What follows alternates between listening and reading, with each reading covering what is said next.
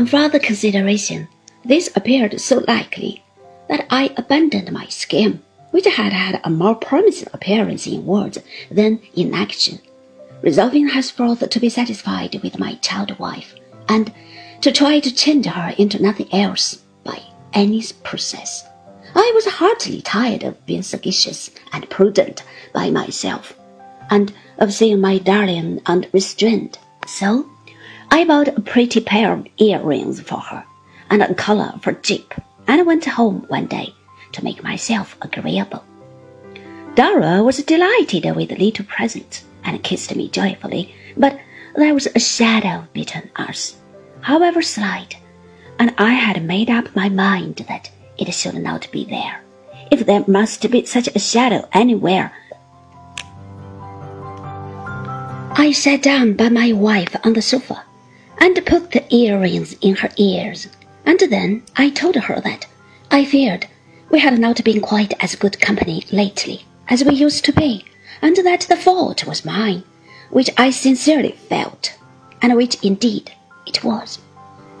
The truth is, Dora, my life I said. I have been trying to be wise. And to make me wise too, said Dora timidly. Haven't you, Doady?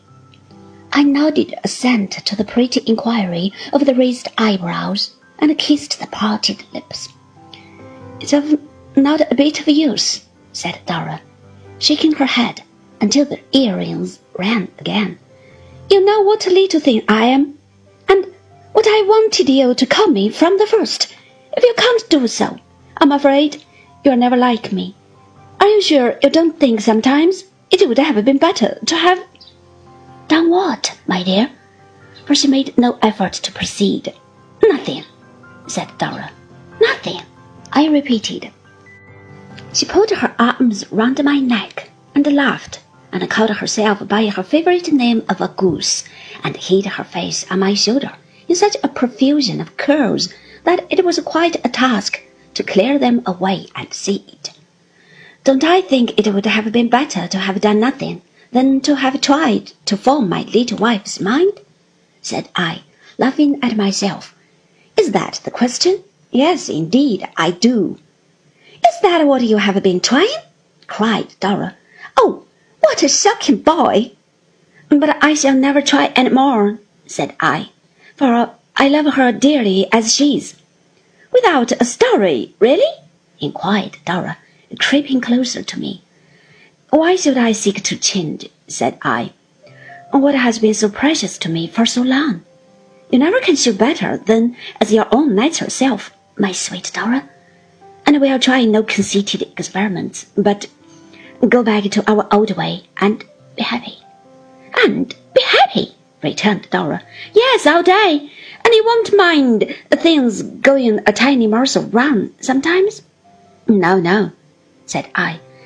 We must do the best we can. And you won't tell me any more that we make other people bad, coaxed Dora, will you? Because you know it's so dreadfully cross. No, no, said I. It's better for me to be stupid than uncomfortable, isn't it? said Dora. Better to be naturally Dora than anything else in the world. In the world? Ah, Doady, it's a large place. She shook her head, turned her delighted bright eyes up to mine, kissed me, broke into a merry laugh, and sprang away to put on Jip's new collar. So ended my last attempt to make any change in Dora. I had been unhappy in trying it. I could not endure my own solitary wisdom. I could not reconcile it with her former appeal to me as my child wife. I resolved to do what I could in a quiet way to improve our proceedings myself, but I foresaw that my utmost would be very little, or I must degenerate into the spider again and be forever lying in wait. Under the shadow I have mentioned,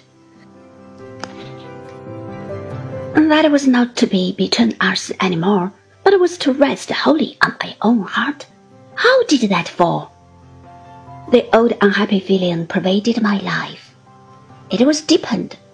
If it were changed at all, but it was as undefined as ever, and addressed me like a strain of sorrowful music faintly heard in the night. I loved my wife dearly, and I was happy, but the happiness I had vaguely anticipated once was not the happiness I enjoyed, and there was always something wanting.